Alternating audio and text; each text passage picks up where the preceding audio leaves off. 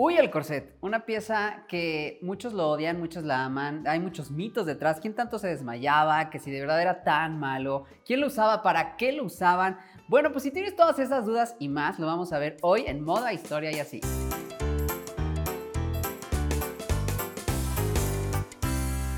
Hola chicos, ¿cómo están? Soy Manu Castillo, Fashion Stylist y bienvenidos al canal en un programa que va a ser bastante interesante, un episodio que vamos a hablar de todos los mitos que hay detrás de una pieza que de repente tiene tanta historia, pero al mismo tiempo tanta controversia, ¿no? Entonces, lo que es el corset.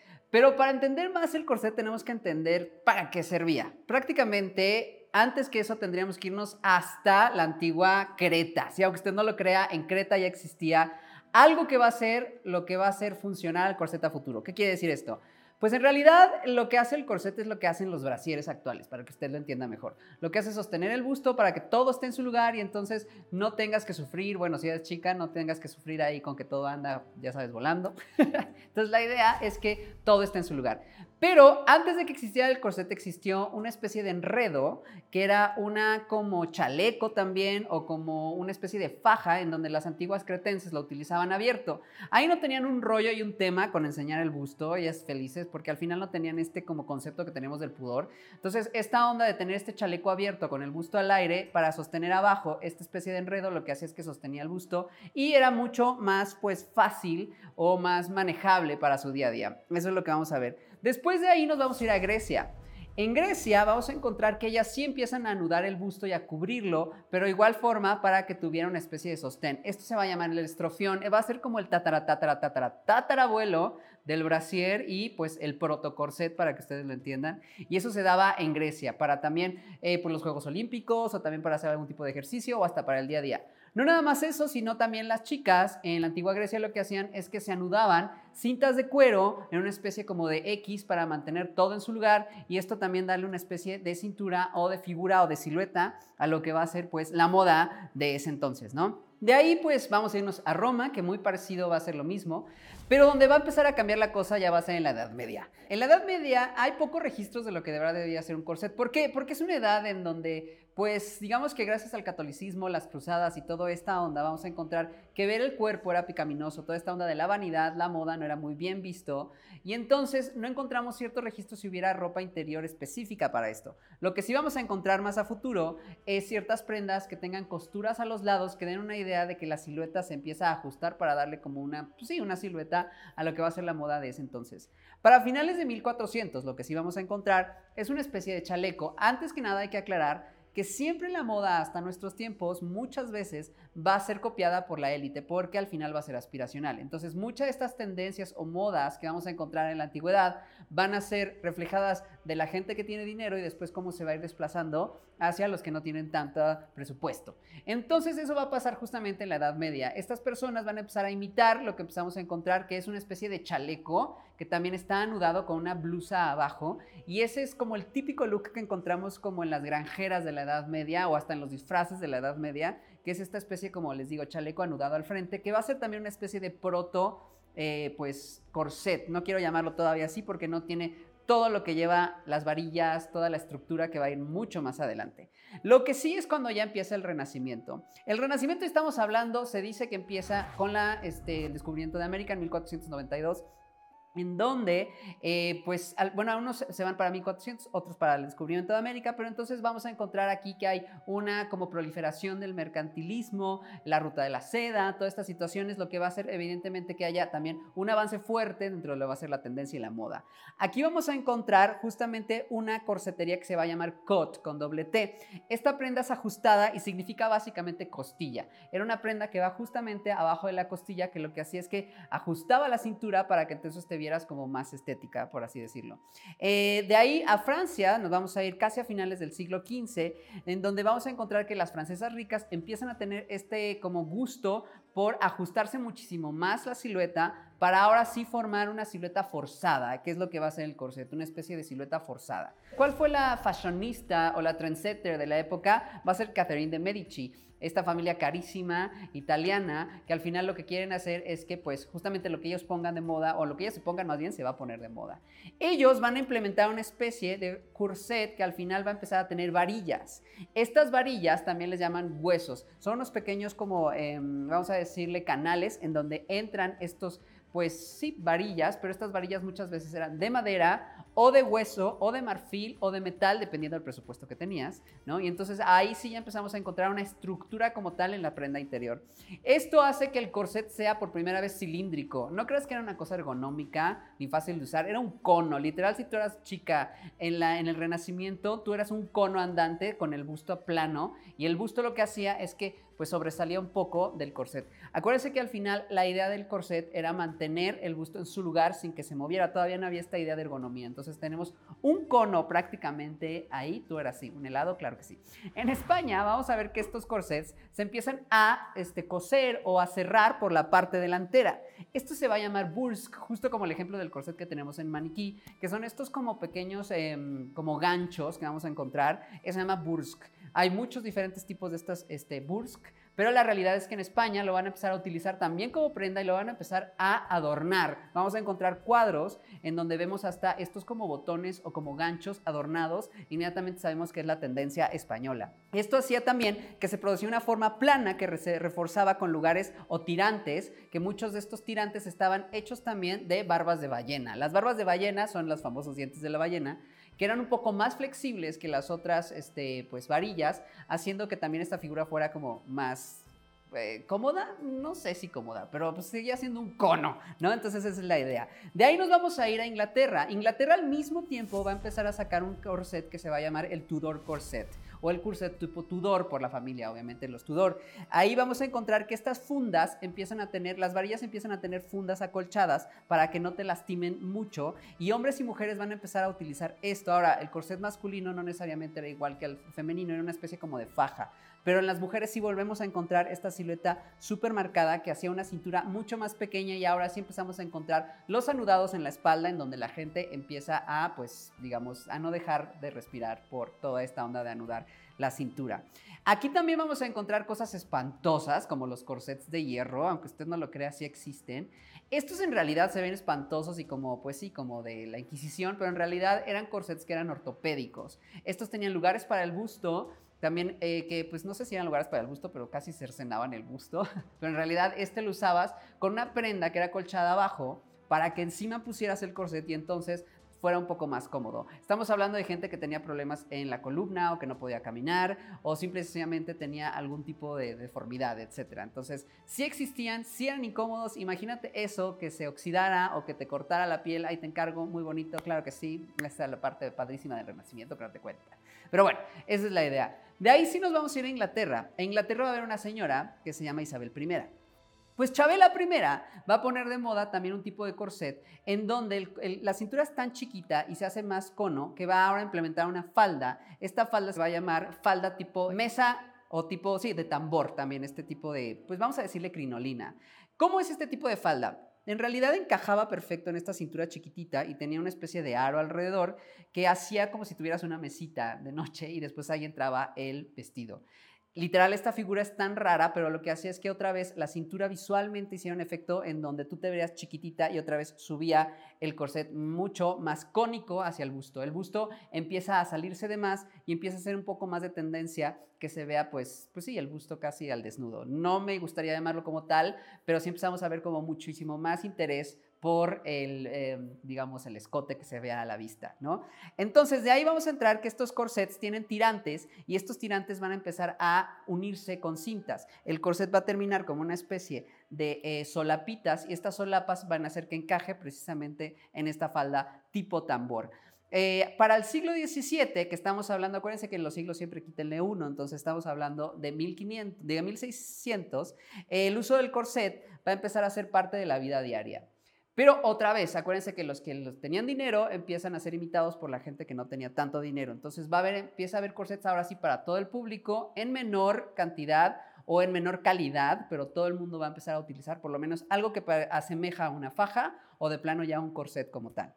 Esto eh, lo vamos a encontrar en las familias acomodadas. Las familias acomodadas, de hecho, para el siglo XVII vamos a ver que empiezan a usar o a empezarle a diseñar corsets a los niños, estos tipos de corsets infantiles, para que las niñas a cierta edad empezaran a pues ejercitar su cuerpo para aguantar las ridículas cinturas que iban a ser cuando ya iban a ser presentadas a la sociedad o ya iban a ser mujeres adultas. Si es ridículo, es un poco pues sí, medio monstruosa la cosa, pero eso se hacía en esa época.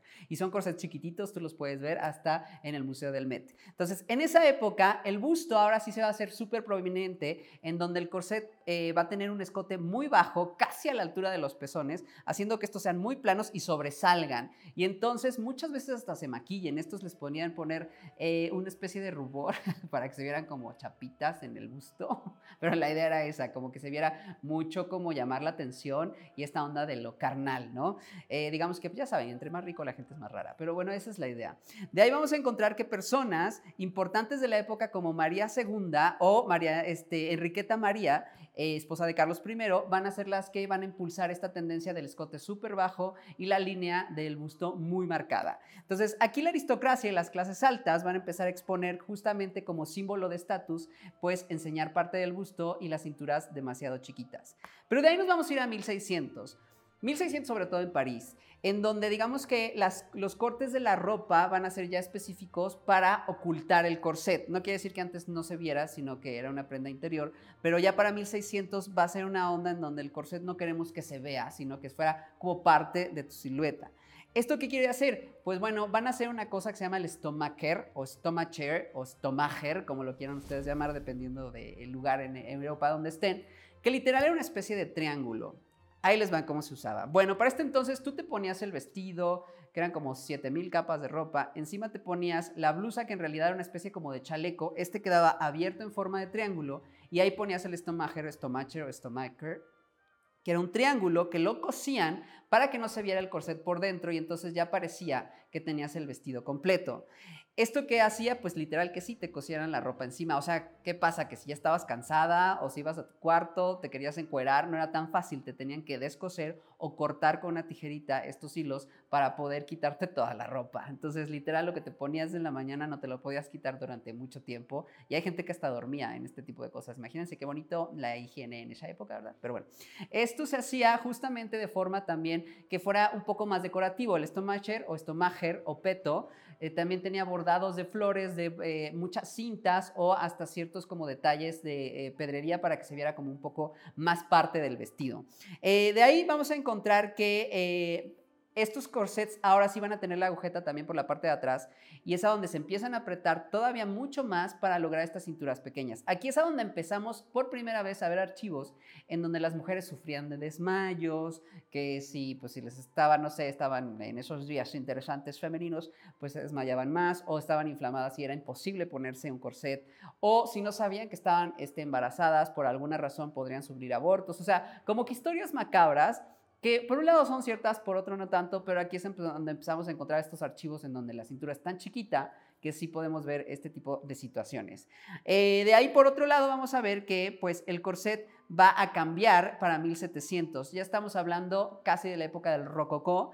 Aquí es a donde la moda, yo les llamo la moda del rococó, la moda de María Antonieta, la moda ridícula o la opulencia ridícula, en donde si tenías dinero que se viera, o sea, ponle aguacate en el vestido, ponle en todos lados así, money shower, entonces el vestido era muy ostentoso, con muchos acabados y muchos ribetes y justamente este triángulo que les decía todavía estar mucho más este, adornado y que fuera más obvio. Aquí van a empezar a ponerle lazadas a este triángulo como si fuera parte de un corset para que fuera obvio que abajo tenías un corset, dando la idea a la gente que tenías tanto dinero de utilizar el corset como una prenda interior, más la parte externa del vestido, más la parte del triángulo, haciendo todavía que se viera más ricamente elaborado para que te vieras pues carísima, ¿no? Esa era la idea de este entonces. Ese vestido se va a llamar robe a la francesa o vestido a la francesa, que es el típico vestido que vamos a encontrar en Versalles, en María Antonieta, con estas pelucas gigantescas.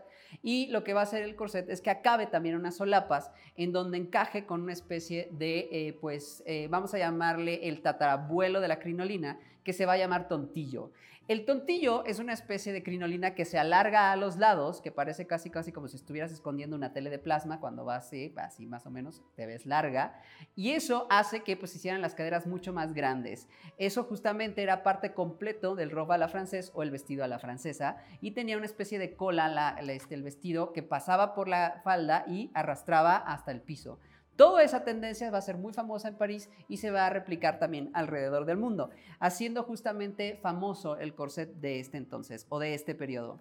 Aquí también el corset va a bajar muchísimo al grado de que las que son cortesanas o las chicas que se dedicaban a otras cosas van a empezar a enseñar hasta un poco los pezones y van a empezar hasta a maquillar el busto con lunares para que sean como más atractivos. Y estos lunares son pintados o maquillados y a veces hasta tenían formas de los haces de las cartas, un corazón, un diamante, un trébol, etc. Y pues no es raro que este Madame Pompadour encontremos que pues era muy era el amante del rey en ese entonces, pues sabe, se sabía que casi casi andaba con todo al aire, ¿no? Pero bueno, ese, son chismes de la corte de Versalles. De ahí vamos a encontrar que este, estos corsets estaban muy, muy decorados, como les platicaba, y también tenían túneles, que eran una especie como de, pues sí, eh, costuras ah, como pequeñas bolsas en donde tú metías otra vez las varillas y a partir de aquí les vamos a llamar huesado o deshuesado. Cuando tú metes las varillas para darle forma, se llama enhuesar o huesado. Mucha gente lo pone así, es un nombre raro, pero bueno, yo lo había oído como poner varillas. Y estas pueden ser hasta labradas en marfil y hasta muchas veces tenían arte dentro de estas o de madera. Entonces, entre más caras eran, hasta podías mandarlas labrar, es que tenías más dinero. Después, los, estos corsets eran los deshuesados, los que utilizaba el pueblo. Los deshuesados es que no tenías estas varillas para darle esta figura, pero sí te podías justamente este, hacer la cintura más pequeña con las lazadas o con las agujetas, pero no lograbas este efecto tan estructurado de los corsets, ¿no? Ahora sí para el siglo XIX. ¿Qué va a pasar en el siglo XIX? Bueno, pues para empezar hay que darles contexto. Viene la Revolución eh, Francesa, le cortan la cabeza a María Antonieta, viene un señor que se llama Napoleón, que es chaparrito, neurótico y medio megalómano, y lo que él hace es empezar a, pues, digamos, a darle una especie de mal em, historia a lo que es el corset. En realidad lo que estaba pasando es que no teníamos mucho dinero. ¿Por qué? Porque en ese entonces, pues digamos que había crisis económica. Entonces hacer un corset era demasiado caro y entonces se pone de moda lo que es el corte imperio. El corte imperio se llama así por el corte imperio napoleónico, en donde la falda nace abajo del busto. Y entonces se pone de moda un pequeño corpiño que en realidad nada más es de, las, este, de la parte de abajo del busto hacia arriba, con unas pequeñísimas varillas, casi no tenían varillas y tenían copas para sostener el busto. A partir de ahí abajo, pues nada más tenías prendas interiores, ligueros, etcétera, sin marcar para nada la silueta. Este corte imperio se empieza a hacer popular gracias a Josefina también, la esposa de, este, de Napoleón, pero la realidad es que Napoleón también empieza a echarle tierra o pues decir que era lo peor que existía ese corset porque quería como alejarse de todo lo que significaba la monarquía de ese entonces. Qué raro porque luego se le sube el poder, pero eso es otra cosa. Pero la idea era como que quería olvidarse justamente de la monarquía, entonces le empieza a tirar tierra a lo que era la moda de ese entonces, imponiendo la moda nueva, que también es la moda Regency o Regencia o el corte imperio napoleónico. Entonces ahí es a donde vamos a encontrar este tipo de corset.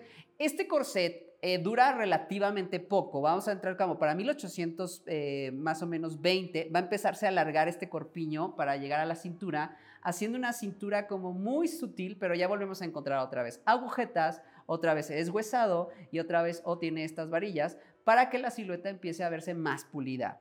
En 1800 va a haber muchas tendencias de corsets y justamente ya para más o menos a mediados de 1800 es que entrará el estilo victoriano, que todo el mundo conoce por la reina Victoria de Inglaterra.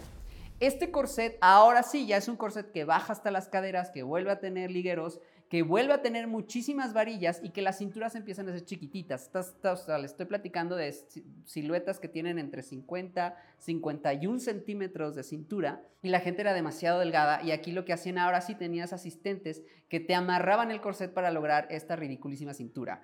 Esto que hacía también que al final, pues ahora sí encontrábamos gente desmayada, gente que si tú sufrías de algo como, no sé, colitis, gastritis, imagínate piedras en los riñones o piedras en la vesícula y te ponen eso y tú no sabías, ahí te encargo el dolor, te encargo pues el drama que se sufría el corset, pero eso, dio al lugar a las leyendas urbanas de que el corset era, era malísimo y era terrible, pero en realidad eran pocos los casos que se daban, eran médicos y en realidad no tanto era la culpa del corset, sino muchas veces porque no estaba bien diseñado, que eso era también importante. Entonces vamos a encontrar que en 1800 por ahí... Eh, cincuenta y tantos, sesenta y tantos, este corset empieza a tener una silueta como de reloj de arena, en donde el corset otra vez es muy abajo del vestido, la cintura es muy marcada, pero la falda ahora es en A, y encontramos esta silueta como hasta vamos, va a llegar a México con Carlota de Habsburgo, este típico look en donde encontramos estas grandes faldas que harán este efecto de cintura muy, muy, muy marcada. Para esta época también nosotros no nos salvamos, amigos. Tú creías, ah, las mujeres son las que sufren. No, fíjate que no. Hay un movimiento muy grande en esta época que se va a llamar el dandismo, gracias a George Brumel, que se, va a ser el que va a cambiar también el estilo rococó a lo que llamamos regencia y lo va a traer también para esta época. Este también va a tener corsets y el hombre va a utilizar corsets, aunque usted no lo crea. El dandy era este personaje que era el metrosexual de 1800, para que usted lo entienda mejor, el que empieza a utilizar camisas, el que empieza a utilizar lo que va a ser la corbata futuro, el traje de tres piezas, zapatos de vestir, ya no se va a maquillar, ya no se va a dejar las pelucas, ya va a empezar a tener un peinado como muy específico de la época de Regency y va a ser como muy cortés, ¿no? Esto es lo que estamos viendo en series como Bridgerton, en películas como Emma, este, eh, Orgullo y Prejuicio, etcétera. Bueno, este tipo de chico que era muy cuidado al vestir empieza a utilizar prendas que también lo que quieren es que se vea, pues, digamos, como muy, pues sí, acinturadito, y entonces empieza a tener corsets masculinos. El dandy lo lleva al extremo, en donde muchas veces va a utilizar eh, pues rellenos de esponja, o bueno, no es esponja como tal, pero eran como rellenos de bolsos o bolsas que tenían mm, relleno de algún otro material, en las caderas, en los muslos o hasta en los gemelos y en el pecho haciendo un efecto como de trompo, que te vieras como, no sabría decirles si más musculoso, pero sí como más pues voluminoso. Era una moda en esta época que la gente se burlaba muchísimo. Vamos a encontrar caricaturas en las, este, pues sí, en los periódicos, en los impresos entonces, en donde se burlaban de la moda, la super tendencia de las chicas y de los dandies, en donde vemos cinturas muy chiquitas, el dandy empolvándose, poniéndose maquillaje en su baño, etcétera, llega a ser tan ridículo que muchas veces se, pues, puso en este tipo de revistas de chismes, porque ya existían ese tipo de revistas, que pues muchos dandies cuando tiraban alguna damisela el, este, un pañuelo no lo podían recoger por todo lo rígido que estaban de su corset. Entonces, sí llegaba a pasar, había muchas bromas al respecto, así que si tú tenías masculinidad frágil en 1800, también sucedía, no se preocupen. Para 1848 se va a incorporar el bulks frontal, que ya habíamos platicado que es este tipo de cierre, pero esto se hace también para que la mujer empiece a vestirse sola, ¿no? Antes tú te vestías, bueno, te vestían más bien, pero el bulks, si se dan cuenta, son estos como este, ganchitos, ahora eran mucho más fáciles para que tú lo hicieras y te pudieras cerrar el corset. Entonces, permitiendo a la mujer mucho mayor independencia y así hacerse, pues, o vestirse por sí sola. Para ahí ahora sí nos vamos a entrar a finales de 1800, o sea, estamos en 1890 y principios de 1900, lo que llamamos la famosa Belle Époque o la Bella Época. Obviamente esto se dio en París, eh, eh, París va a ser el centro de la moda y se va a ir alrededor del mundo y aquí es donde va a cambiar 100% el corset, aunque usted no lo crea. Vamos a encontrar un corset que va a ser el famoso corset de cintura de avispa. Era un corset que lo que hacía era ahora sí súper marcada una cintura chiquitita en donde el busto subía y el derrier también y era, aparte tenía una silueta nada ergonómica. Lo que hacía el busto o lo que hacía más bien el corset de la Belle Époque era proyectar la caja torácica para arriba y para enfrente, el abdomen era plano y el corset hacía para atrás el derrier lanzando justamente pues las pompas para atrás, que aparte muchas veces se podía poner algún tipo de relleno para hacer este efecto justamente de la Belle Époque. Entonces, lo de hoy era parecer que te ibas de boca en lugar de estar totalmente derechita. Estar derechita era lo más horrible, lo de hoy era estar para adelante. No me pregunte por qué, cosa rara de la gente.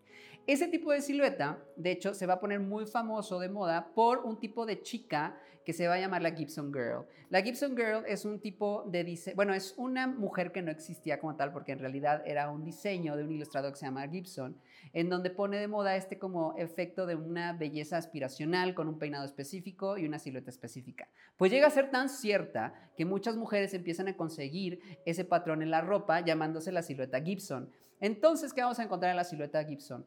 El corset de, cintura este, de avispa, que también le van a llamar de S itálica. Por lo mismo que les decía, la, el busto va para adelante, luego baja y el derrier va para atrás, haciendo un efecto como de S itálica. Desplazando aquí, ahora sí todo. La Gibson Girl vamos a encontrar que también para esta época mucha gente se va a empezar a clavar con que el corset era malo. Ya de por sí ya habíamos dicho que en otras épocas había como leyendas urbanas. Para la época, para la Belle Époque, sobre todo para principios de 1900, va a haber muchísima digamos, como leyendas urbanas sobre qué pasaba con el corset, cómo lograbas estas siluetas tan ridículamente chiquitas y empieza a haber esta idea de que si se desplazaban los, las vísceras, si se rompían las costillas, si de plano eran muy malos, que parte, aunque usted no lo crea, sí era cierta y otras no. Hay muchas ilustraciones donde la gente, sobre todo los médicos de ese entonces, que todavía no era la medicina como la conocemos actual, imaginaba que pasaba dentro de la silueta de un corset, pero hasta que se sacan las radiografías de ese entonces empezamos a ver que sí hay un cierto movimiento en las em, costillas bajas que hacen que se vea más pequeño y las vísceras sí se empiezan a bajar de cierta forma, pero no tan exagerado como se piensa. Obviamente esto va a traer problemas médicos, pero si ya traía los problemas médicos, no quiere decir que al usar un corset ya te explotaba ahí pues media víscera y te quedas muerta, no, más bien si ya tenías un problema de pues salud y utilizabas estas ridículas cinturas, era más probable que te pasara algo, pero no era algo mortal como se ha hecho esta leyenda urbana a futuro. Entonces, eso es lo que hacía mucho este chisme de el este corset de este entonces. Si tenías peritonitis, colitis, pues ahí te encargo, ¿no? Pero bueno, en 1912, gracias al movimiento de las sufragistas, este tipo de corset ahora otra vez se va a volver a hacer recto y vas a otra vez ser derechita, la va a ser muy acinturado, vamos a encontrar que también tiene varillas de metal, pero en realidad es un corset que es para una mujer que ya es más activa en la sociedad. Va a querer también votar, va a ser como esta onda de que ya estaba hasta el gorro del movimiento, pues sí, de este, machismo opresor. Y entonces va a querer ser justamente parte de la sociedad. Y este corset ya no te servía, porque si trabajabas en fábricas o querías tener, no sé, tu propio dinero, era muy incómodo trabajar con este tipo de prendas. Naciendo lo que se va a llamar después el corset sufragista, que en realidad se llama así por el movimiento sufragista, no le pusieron ese nombre, pero es un corset un poco más largo y recto y otra vez estaba erguida, ya no era otra vez esta silueta en esa itálica con el busto proyectado para adelante, el de para atrás, sino vuelve a ser otra vez toda derechita, con una cintura mucho más natural, pero empezamos otra vez a ver las varillas y las agujetas, sin la necesidad de hacer estas cinturas ridiculísimas. Si tú ves fotografías de esta época, si vemos a chicas muy rectas, como muy derechitas, pero sin estas cinturas tan, tan llamativas. Aparte de que muchas de ellas ya no tenían el dinero ni el presupuesto para utilizar este tipo de corsets. Acuérdate que para esta época no había solo un tipo de corset o un tipo de modelo, había muchísimos ya en el mercado. El más famoso y el que estaba en tendencia era el de esa itálica o el de cintura de avispa, habiendo unos más largos, más cortos y evidentemente el que estaba más cómodo, que es el que llamamos el corset sufragista. Y aparte en todas las calidades y pues digamos eh, presupuestos. Para las chicas que trabajaban ya de una forma súper explotada, que es lo que va a dar después al lugar el movimiento del Día de la Mujer, vamos a encontrar que muchas de ellas posiblemente ni utilizaran este tipo de prendas porque no les alcanzaba o no estaba dentro de su presupuesto. Y los corsets que utilizaban o eran muy viejos o muchas de otras otras épocas nada más para lograr este efecto. Pero en realidad no quiere decir que todo el mundo lo usaba. ¿Sale? Bien, entonces esto hace que el, movimiento sufragista sea una prenda mucho más utilitaria y mucho más fácil de usar. Y esto lo va a impulsar gracias a la Primera Guerra Mundial. Y pues el corset en realidad pues ya nadie iba a ser una Gibson Girl, no ibas a correr o ayudar en la guerra o en los hospitales o siendo enfermera con tu ridícula cintura, ya sabes, de, Katrina de ese entonces. Entonces, en realidad, el, corset que es más recto empieza a ser mucho más usado para este tipo de situaciones. Sin querer, la guerra ayudó mucho para justamente la liberación o pues la este, propagación de la mujer para que tenga más visibilidad en la sociedad. De aquí vamos a ver que también muchos de estos corsets empiezan a ser muy incómodos para la moda porque cierta moda empieza a ser más pegadita o más ajustada y ciertos vestidos de noche también. Y muchas personas no les gustaba que se notaran las prendas interiores. Y va a haber una señora que ya hablamos, ya platicamos por ahí, que les vamos a dejar en los videos, que va a, pues, digamos, a mm, experimentar con el primer brasier. Y lo que va a hacer es que va a cortar dos, literal, dos este, mascadas. En triángulo le va a coser una especie de tirantes y van a hacer el prototipo de lo que va a ser el brasier para tratar de que no se vieran las prendas interiores como el corset. ¿Esto qué hace? Que ya empezamos a ver justo cómo el corset empieza a ser como una parte un tanto obsoleta en la moda y lo que buscaba la mujer ya no era todo este pues apoyo que usaba en, el centro del cuerpo y en el busto, nada más necesitaba apoyo en el busto. Entonces, al nacer este efecto como de brasier, empieza mucho a adelantarse la moda. Para 1920, lo que va a ser Chanel y Paul Poiret van a, digamos, dicen que libera a la mujer y que se quema el corset. En realidad, no, acuérdense que esto es este, eh, paulatino. Y en realidad es una especie de faja que vaya a la altura de la cintura, que tiene lazadas a los lados o en la parte de atrás que tiene ligueros y ya con el brasier hecho y derecho ya tendremos dos piezas por primera vez de prendas interiores llamadas corsetería. Ahora sí, o este, la corsetería también se va a unir a toda esta onda que es lo lencero o la lencería como tal. Entonces, esto va a traer un brasier muy plano a principios de años 20 que va a hacer que el que eh, aplane el busto porque la silueta de los años 20 era recta, pero también va a traer esta como especie de faja, que aparte va muchas veces a eh, evolucionar a una faja más alta que llega abajo del busto y que llega abajo de las caderas para lograr este efecto art deco de estas siluetas larguísimas de las chicas Charleston de los años 20. Y entonces la idea era verte larga, plana y flaca. Miren qué raro cómo funcionan las siluetas de esta época. Entonces aquí es a donde vamos a ver que el corset prácticamente para los años 30 hasta los años 20, los años 30, va a ser ya una pieza que mucha gente la va a utilizar como una especie de faja como tal, para darle nada más como eh, silueta al cuerpo, como para darle figura que está en tendencia, pero ya no va a ser esta onda que estábamos viendo de cinturas ricas, chiquititas, ridículas, con muchas agujetas, etcétera. Pero no va a ser hasta 1947 que un señor que usted conoce muy bien, que se llama Christian Dior, después de la Segunda Guerra Mundial, va a decidir impulsar la economía en París utilizando una nueva silueta, que va a ser el New Look. Es una silueta que lo que hacía, o el nuevo look, una silueta en reloj de arena, que hacía que los hombros y las caderas fueran de la misma altura y que la cintura fuera más chiquita, haciendo un efecto visual de un reloj de arena. Esta silueta no se podía conseguir tan fácil con ropa. ¿Y qué hace? Te introduce otra vez el corset. Hay muchas teorías de esto, porque la mujer, imagínate, ya para la Segunda Guerra Mundial trabajaba en fábricas, hacía este, tanques, hacía metralletas, o si no trabajaba en bancos, era secretaria, y entonces de repente llega tu esposo de la Segunda Guerra Mundial y ve aquí a la mujer aquí todavía bien aquí empoderada, con brazo de pollero aquí, bien powerful, y dices, güey, ¿dónde está la mujer? Y el hombre, pues ya saben que de repente este, pues, es medio frágil en esa situación. Entonces no le gusta ver a una mujer tan independiente y se dice que la sociedad lo que va a hacer es tratar de otra vez lavar este o hacer el coco wash de que la mujer, su lugar es la cocina y es frágil de cristal. ¿Y cómo se ve una mujer frágil de cristal y femenina? Con una cintura marcada. Entonces, eso sumado a la sociedad, sumado a la cintura de Christian Dior, ya tenemos esta mujer grácil de cristal, servil, femenina y linda, con esta cintura ridiculísima. Es chistoso porque el corset de Christian Dior llega otra vez a estas ridículas cincuenta y tantos centímetros de cintura y para hacer más obvio las prendas se ponían rellenos en los hombros, que ya son las sombreras, o en las caderas para hacer caderas falsas y que se haga más obvia esta cintura o esta silueta de reloj de arena. Tú ves muchas imágenes de esta época y muchas veces hasta las prendas, los abrigos o los vestidos, parece que están tan estructurados para todavía darle más silueta a este tipo de prendas, más el corset y hacer más obvio este tipo de silueta de reloj de arena. Así eran los años 50, o sea, imagínate. Muchas cosas van a pasar en esta época. El hombre por este tanto, pues va a ser, eh, aquí es a donde se va a proyectar la mujer hiperfemenina y el hombre como macho alfa, para que usted lo entienda, por ahí lo que va a suceder.